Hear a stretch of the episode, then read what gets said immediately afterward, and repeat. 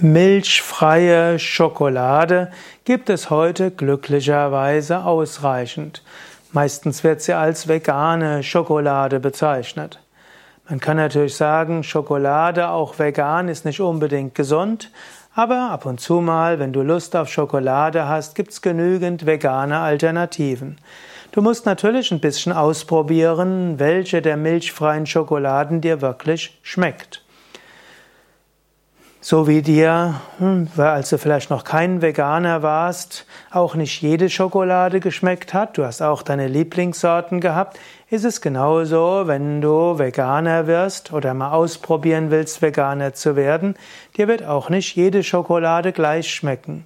Ist ja genauso, es gibt jede Menge Käseersatzprodukte, die also vegane Formen von Käse sind. Und auch hier schmeckt dir nicht alles. Das ist so ähnlich wie auch unter den Milchkäsen schmeckt dir nicht jeder Käse. Es rentiert sich, etwas auszuprobieren, bis du die milchfreie Schokoladesorte findest, die dir besonders schmeckt.